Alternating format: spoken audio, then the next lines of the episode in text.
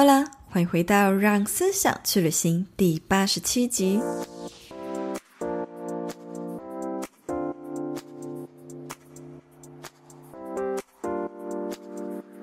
大多数的人都有过为生存而工作的身心状态而感到痛苦的经验。每个人一出生呢，就在寻找生命的目的，看似有方向，但心里头总觉得哪里有所缺失。这次的灵性思维单元邀请到了昆达里尼瑜伽专业培训师邱真老师，要来和我们一起深入探讨关于什么是天命，我们人终其一生到底在追寻些什么？在上集呢，想先透过邱真老师他自身的经验和故事，分享他觉醒的历程，以及聊聊他是如何跟随宇宙的指引找到天命。如果你是我的忠实听众，欢迎到 Apple Podcast 滑到最下方给我五星评论，和我分享为什么你喜欢这个节目，给予我更多持续做下去的鼓励和动力。谢谢你的支持，那我们就开始进入今天的话题吧。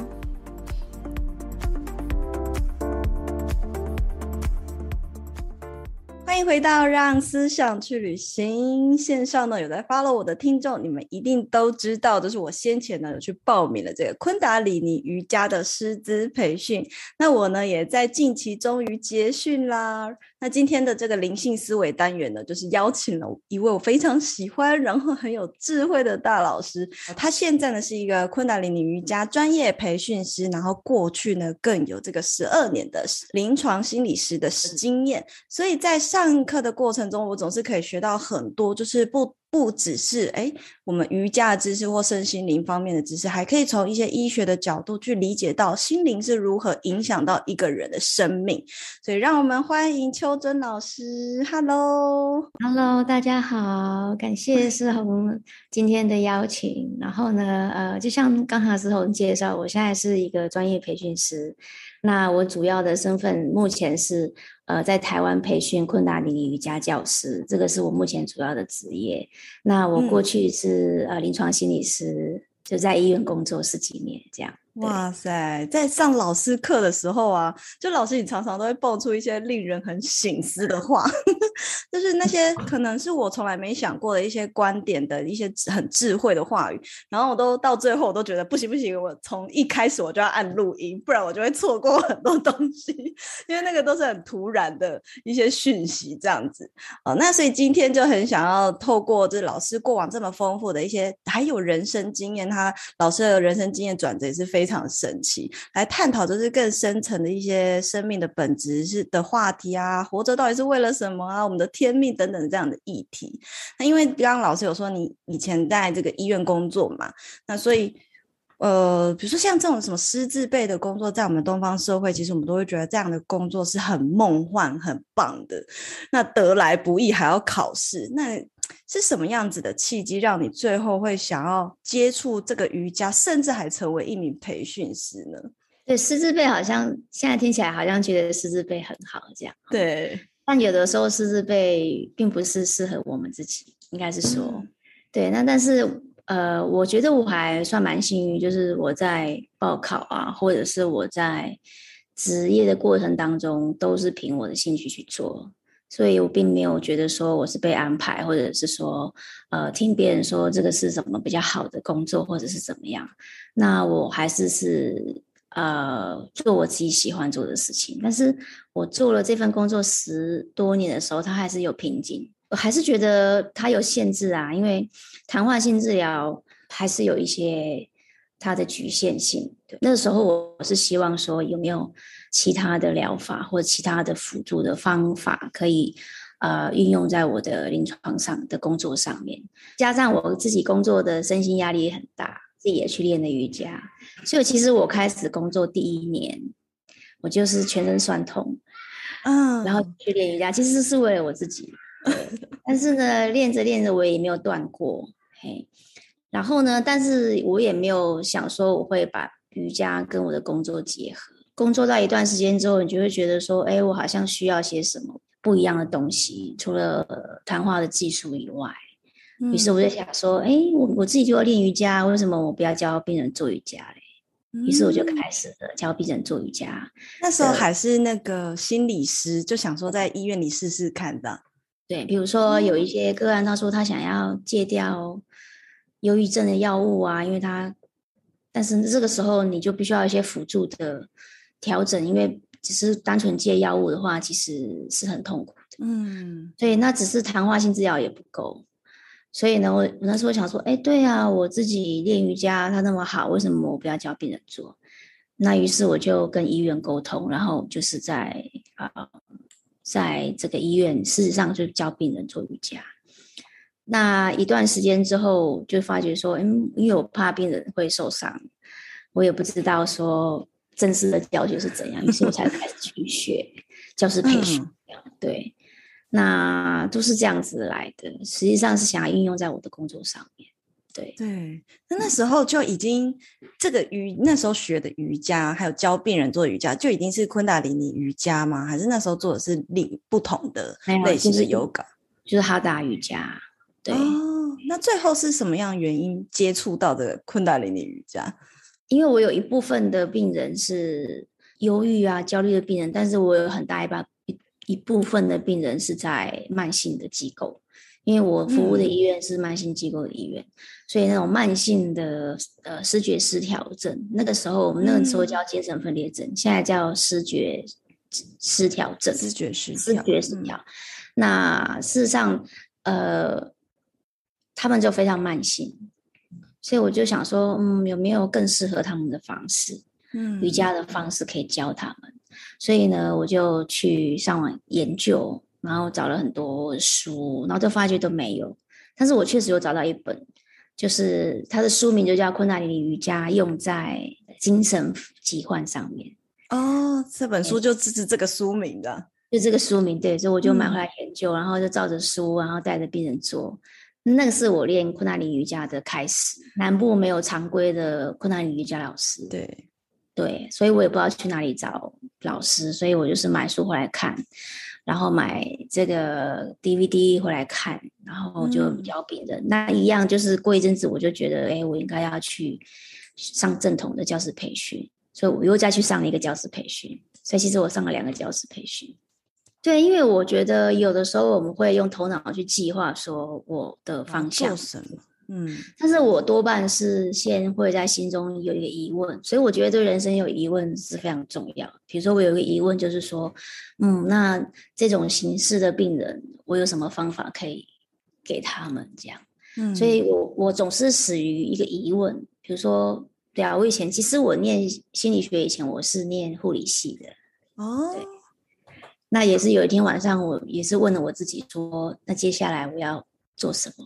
嗯总是有一个问题嘛，所以我觉得没有方向没有关系，可是你要能够提起疑问，因为只要有疑问就有答案。对，哇塞，以好有智慧。对，有疑问一定有答案。对，你能够提出疑问，就表示答案在哪里。嗯、那有的时候我们对人生的方向还不够明确，是我们问的问题也不够明确。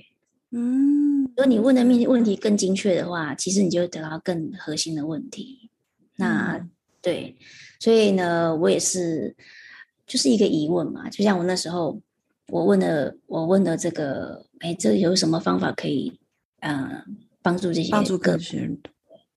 然后我只是问的这个问题，但我没有想说我一定要一定要去哪里找到答案。所以有时候问问题，答案它就会出现。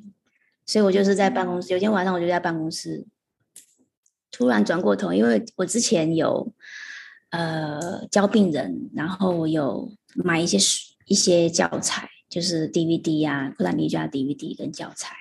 那事实上我那时候并没有对这个瑜伽有很大的兴趣，我只是觉得说，嗯、这个是反正教病人一个技术，但是我其实对他没有很有感觉。我那时候还是练以身体为主的。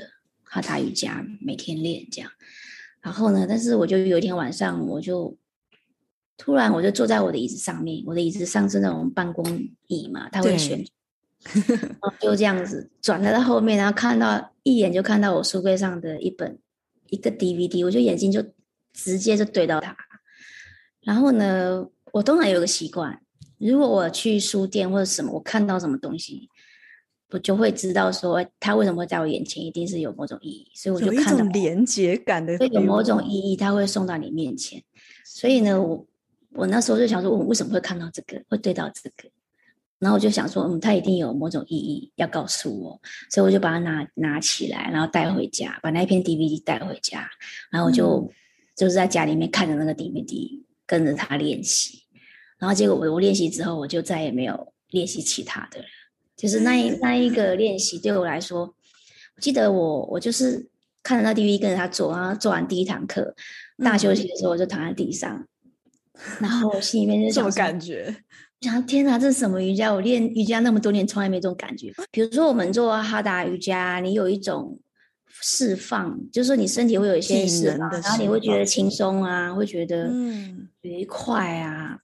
但是那个时候我的体验是我从来没有那种体验，就是你有一种很深层的满足感。我不太会说，跟一般的身体上面的，比如说你疼痛的缓解啊，或者是。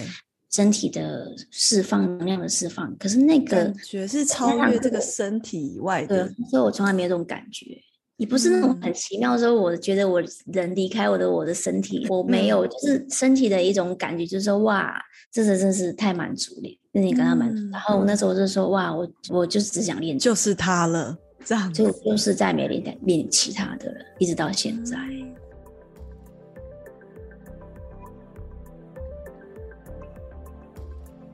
你知道你就是丰盛的源头吗？所有的力量都已经在我们之内。如果你愿意，所有你想要的都能够以最快的方式显化在你的眼前。在《创造金钱》这本书中呢，分享了很多《秘密》这本书中从来没有提及到的更高级的显化技巧，让你的人生呢更加的丰盛。所有你想要的都能够快速显化。而我呢，也因为太爱这本书，进而开了创造金钱陪练团。光听名字，你可能会以为这是一本理财书籍，但事实上并不是的。这本书呢，而是带着我们去了解真正丰盛的定义，以及透过冥想、观想的技巧，来进一步的加强自己的吸引力。在这个社团中，总共有十二支的影片课程，带着你从第一章节导读到第十二章。每堂课呢，最后更会带着大家冥想、观想、强化吸引力的小练习之外，我也会在导读的过程中为大家解读那些艰深难懂的身心灵词汇，以及分享更多我在社群上从来没有分享过的那些显化故事。社团中的团员们也都很热情地分享自己显化的神奇事迹。如果你想要一起在内在之中找回丰盛的力量，欢迎你点击资讯栏的链接，了解更多资讯哦。谢谢你的支持，那我们就回到节目里继续收听吧。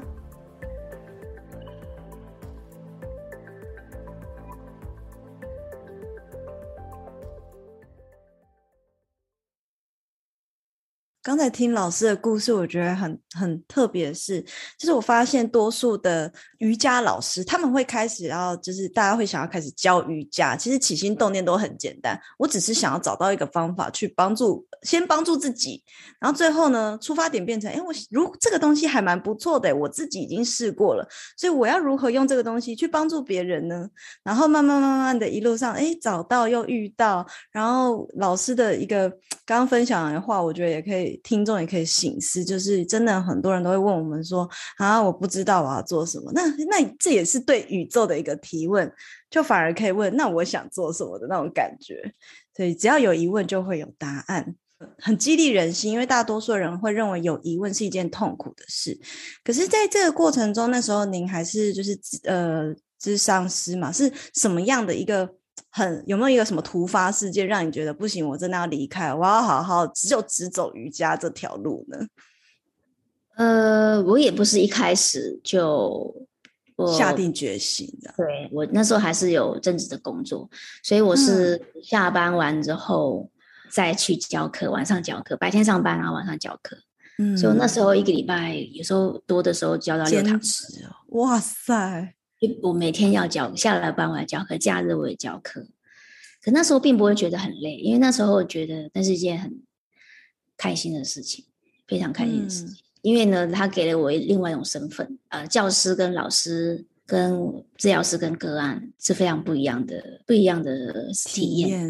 所以我那时候很愉快，因为你教学的时候，你会有很多认识，你有机会认识认识很多不同的人，嗯，然后他们也告诉你说，哎，他们在这里面得到些什么，他们很开心，这样就好像当初我觉得练这个很满足一样，我也没有把我工作辞掉。我确实有开始开始教课之后，我就开始渐渐渐渐的越来越不喜欢我的工作。为什么？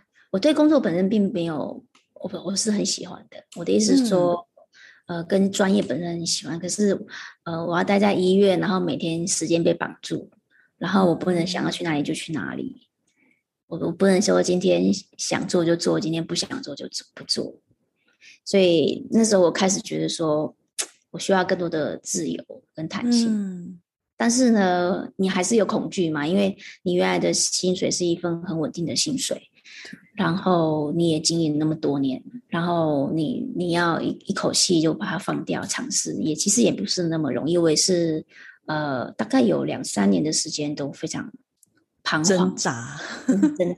呃，有一年我要去美国瑜伽节，然后那时候就是美国瑜伽节。我去美国，然后我还想要再上一个一个进修的课程，然后一去就至少要三个礼拜，就是我请将近一个月的假，对，然后其实我已经假完全请完了，我去哪里再请一个月的假，然后我就我唯一能够想到的就是留职停薪，哦、唯一能 想过各种办法，对，但是留职停薪就是规定最少最少你要一个月嘛，嗯，最短你要一个月。然后我就想说，好啊，不然我就留职停薪啊，就停薪一个月。那我也是觉得我想要试试看，我想要测试看看说，说那这一个月之后我会怎么样？这样子，因为我没有想象过说我真的离职会是什么样的状况，所以我就留起停薪试试看。所以我就留职停薪去美国，然后一个月回来这样子。然后呢，对啊，我回来之后呢，我就。嗯，第一天上班，我还记得第一天上班。第一天上班，我就那个要进医院的门，然后那个门打开，我就心里面那种感觉就是说，哦，我不是来上班，我是来坐牢的，就是非常坐牢，感觉被关起来。对啊，那个直接就是哦，我是你感真的感觉像是去坐牢这样。对，然后因为医院都是比较冰冷的环境嘛，是，对，即便是心理治疗，你还是觉得。在那种环境里面，你还是觉得很冰冷。对，第二天再进去上班的时候，对，我那天要出门时，我就想说，哇，我还是很受不了，我真的没有办法再进去上班。然后，于是我就开车，然后开到医院的门口，然后我就把车停好，然后我就我就没有下车，我就在车子上面坐着，然后发呆。嗯，然后呢，我就是问了一个问题：如果说今天。嗯，咕噜，我们常说咕噜嘛，咕噜就是智慧的指引，或者有时候人会说神啊，或干嘛的，宇宙啊。那我会说咕噜，说哎，咕噜，今天如果你要让我辞职的话，你给我一个 sign 好不好？就是给我一个讯讯息，是给我一个 sign 这样子。如果你要让我辞职的话，因为我实在无法做决定啊。对。然后，如果你要给我辞职的话，你给我个 sign 这样子。然后呢，我就下车了。啊，然后我就下车打了卡，然后因为那时候我是我是主管嘛，我是单位主管，然后那天我们要开主管会议，这样，然后我记得我那天就穿着我从美国买的很漂亮的凉鞋，是凉鞋，有漂亮的凉鞋，嗯嗯，然后就记得我穿那天穿凉鞋去上班，结果呢，开完会以后出了那个办公室，然后我就要走下楼，然后后面就有人事室的。人事室的这个小姐来追着我，就说：“是是，纠正纠正纠正你，我告诉你哦，以后呢规定不能穿凉鞋上班，这样 不能穿凉鞋上班。”我心里就想说，为了这件事，哦，对，对对对，那时候我心里面就一阵的，因为你知道吗？我已经觉得我去坐牢了，对，我已经是觉得我去上班去坐牢了，但是还不止我穿凉鞋，它不是拖鞋是凉鞋，但是我当时完全我脑子里完全没有。思索那么多，但是我就脱口而出，我就是脱口而出跟他说，以后都不会了。然后我听到我自己说这句话的时候，我心里面就吓到，我想，哦，这个就是 sign，这个就是 sign。因为我那天上班前，我在跟咕噜说，如果你要我辞职的话，你给我一个 sign。对。然后当我听到我自己说出那一句话的时候，我就是哇，我就是知道说这就是线索，就是他要告诉我，嗯，走吧，可以离开了，以后都不会了。真的是对，然后我就进去办公室，然后我就传讯息给我老公说，给我先生说。我跟你说，我受不了了，我再也没有办法，我再也忍受不了了。因为我的先生总是跟我说：“你再忍一忍。”你这几年来，我都跟他说：“我好想离职。”我先就是说：“你再忍一忍，你再忍一忍。嗯”因为这是一份很稳定的工作，工作啊。哦，其实我我的工作单位对我非常的，应该是说宽容。嗯，就是我要请假，他们也都不会说太多。就是我只要能够想办法。想出办法有假可以请，他们都不会说太多。对，然后其实我做什么，他们也给我很大的弹性。那事实上，我非常感谢他们，他们其实没有给我任何的阻碍。嗯，但是我对于整个医疗的体系，包括健保的制度啊，包括那些你的，你每天在那边申报那些东西，我真的是到最后，我真的是受不了那些。很冰冷的文件呐、啊，你就是要完成那些。那几年，我跟我先生抱怨，我先我先生都会说：“你再忍一忍，再忍一忍。”然后呢，我就跟他说，他一样，我就跟他说：“我再也受不了，现在连凉鞋都不能穿，我受不了了，我要离职。”这样，我今天还是一样，他还是说：“你再忍一下，你再忍一下。”这样子，嘿，穿布鞋就好了，没有。其实我最大的在意点是在意我先生，嗯，我在意我先生的担忧，我就想说，那我。我我想我骗他好了，这样，因为我想我想看他到底，如果我真的离职之后，他会是什么反应？嗯，我想要看他嘛，所以我就骗他，我就说，我跟你说，我刚刚去递了辞呈了，这样子。然后呢，他就说，哦，好，他说这样，嗯，然后我就想说啊，原来你的反应只不过是这样而已啊，又是第二个 赛。后来我发觉他的反应也不过就是这样而已，我就真的去提了辞呈了。嗯当天，所以我我休假回来上班，隔天我就提辞，第二天我就会辞辞呈。我觉得很多人都是在这样的状况，其实也没有觉得现在工作哪里不好，也是人人羡慕的一份工作。像我以前在以前在墨西哥工作，然后我们的公司啊、老板啊，其实都对我们很好，薪水很好，可是也是一样。像老师一样，就是哎，被绑在那个地方，然后很长时间的呃工作，还有高压的环境，尤其我想在医院那个压力也是非常非常大的，然后又要面对各式各样可能你未知的人群这样子，所以呃就会缺乏那种心灵自由的感觉。那。但是，就像刚刚老师你提到的，就是说，哎，多数的人可能在我们身边的人，又或者是我们自己，现在可能回头看自己，会不会觉得说，哎，为什么那时候要那么在乎？为什么那时候会那么纠结 这些事情嘛？对不对？嗯，但我觉得那个过程是必须的，是必须的。嗯，你你应该是说，我们大部分人是不知道你自己想要什么，我们是透过。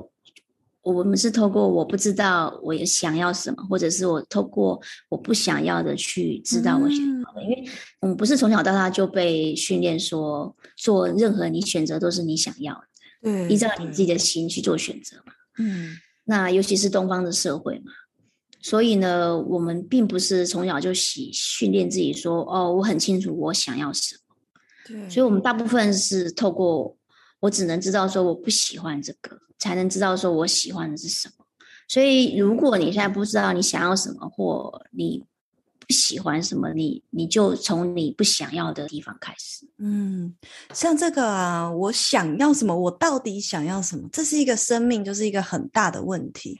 就每个人好像一出生呢，都在寻找像这种生命目的。就比如说现在生活也不错，可是总是在内在有一种好像有一种缺失感。比如说又很像是陷入一个被写好的那种人生剧本，你很难挣脱的感觉。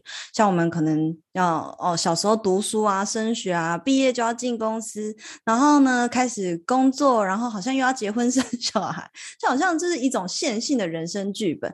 可是这个过程中，即便看起来好像都很顺利、很完美，我相信也有很多人都是蛮顺利的。可是还是会觉得有一种缺失感。那不知道老师，你认为说，为什么人要一直追求我到底想要什么？然后这种缺失感到底是什么？到底在追寻什么呢？我提到的就是我那时候练了那 DVD 之后，我躺在那个大休息，躺在地上，我有一种满足感。嗯、我觉得大部分人是呃想要一种归属跟满足感。对，一旦他能够踏上他的道路的话，他会觉得有一种实现的感觉，就是自我实现的感觉。嗯，那一种自我实现会给你很深的满足感，自我满足感。那时候你有那种满足感的时候，你会觉得我不再需要其他的。大部分人的这个痛苦是来自于那种空虚，也就是没有失去那种连接的感觉。我其实像机器人那样子的，对对对，所以我们就会像机器人一样，因为你生活没有热情，没有热忱，嗯、你会感觉到麻木。所以一旦你感觉到麻木的时候，你就会就是会像机械系思考一样，嗯哼，你一切就会变成自动化，然后变得很机械化，然后你也会。变得没有感觉，可是我觉得大部分人要怎么去，就是要特地追寻才找得到这个答案吗？所以它并不是说一开始你就会知道说，哦，我就是知道我的天命是这个，或者是说我的我这辈子最重要的事情就是这个。其实不是每个人开始都很清晰的，所以你是必须要从很小很小的事件或很小很小的线索慢慢去培养。如果呢，你你有一件事情是你喜爱做，然后他做了会让你废寝忘食，那个就是你的灵魂在告诉你说他想要这个，或者是说我举一个例子好了。可是我们大部分就觉得说啊，我做不到，可是你还是要去做，你还是要去尝试。比如说，好比说你喜欢马，我常常举一个例子，嗯、你喜欢马，可是呢，你会想说啊，我没有钱买马，我也没有，我没有钱买。没有那个可以养马的地方，嗯、那大部分我们都会这样嘛。我有一件喜欢的东西，然后呢，我们的另外一个脑袋就会说：啊，我没有啊，我没有办法做这条件不足。对，条件不足，它是一个你的渴望。那种渴望就是说，你想到它，你就会啊，这种渴望就是那 种我懂，我懂，你懂啊？哈，对。然后呢，你还是不能。否认你有这个渴望，这个渴望是非常重要的，即便它是那么小一点点的渴望，嗯、你还是要抓紧它，你还是要抓住它。那并不是说哦，我今天我就去买了一只马，有一个马自己的马就养个马，并不是说我今天就变成这，不是啊。对。但是呢，你不能放弃它。嗯。所以呢，你也许你喜欢这个马，你也许你还是要保持你对它的。热情，比如说呢，你你就是在你的电电脑荧幕上面放马的照片呐、啊，你在你的房间放马的照片呐、啊，你看这个动物星球频道看马的影片呐、啊，嗯，或者是你去一个农一些农场问说，哎，有养马的牧场，你问他们说，哎，你们有没有一些假日的活，我可以来帮忙，我可以接触马嘛？或者是也许你的朋友他们有马，你可以去、嗯、去拜托他说，哎，可不可以让我见见马之类的。或者是你知道哪里有这个马的，也许什么协会啊，或者什么活动啊，你可以看到马去参加。对，不是说我今天就拥有一个马，但是你必须要保持你对这件事情，因为它是唯一让你的心花怒放的动物，对那种心花怒放的感觉。所以当你持续保持这种感觉的话，它就会推动你，源源不绝的推动你。嗯、然后，因为它必须转动起来，所以呢，当你投入越多这种让你越心花怒放的感觉。你这个新的能量、新的力量，最后就可以压过你的头脑的力量。嗯，到你就觉得我就是爱这个东西，我就是喜欢这个东西。当你真的那么强烈的时候，你就不会害怕，你就会觉得说我就是要。这个时候你无，你就会压过你脑子跟你讲的那些话，说：“哎呀，你不行啊！哎呀，这个有危险啊，怎样啊？怎样啊？”可是当你心中的那个程度已经。爱到那种程度，就好像巨鲸鱼爱到那个程度，它就要飞过来，知道一样的，非常强烈的那种。然后也许就是二十年，他二十年都没有放弃他，对，最后他会压过他的那一些所有的 理性的思考，因为其实我们那些理性的思考都是从小被洗脑跟灌输的，它并不是你真个人的真理的，个人的真理来自于那些会让你心花怒放的事情。所以你你也认同说，像有很多书啊，都会写说，头脑的思考不重要，我们要放掉头脑，跟随我们的心。那那到底头脑拿来 要干嘛？对，头脑就是让你今天知道几点几分有什么会要赶公车要打卡，你知道说刷牙怎么刷，这个买买东西要怎么花钱之类的，这些是头脑的作用，让你在这里生存可以生存，可以在这个地方生活。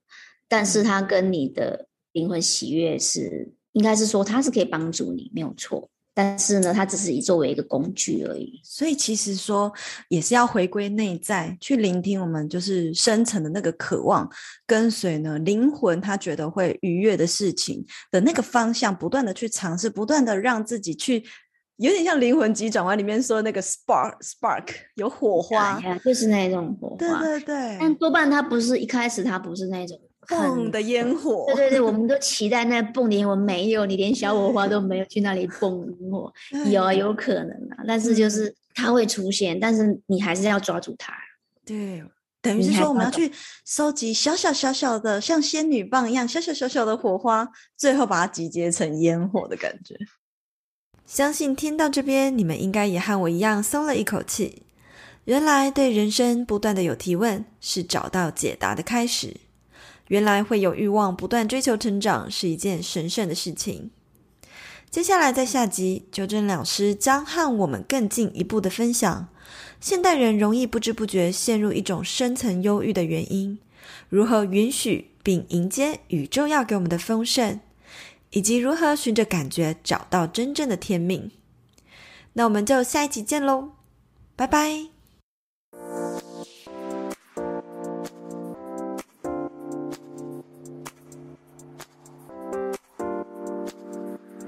谢谢一直听完到最后的每一个你们，喜欢这类的内容，记得按下订阅追踪，都是支持我继续创作的动力来源哦。欢迎大家可以追踪我的 Instagram s 点 style 点 cycle s 点 style 点 cycle，或是私讯我和我分享你对这集内容的观点和看法，我都会很乐意回复大家的哦。那我们就下一集见啦，拜拜。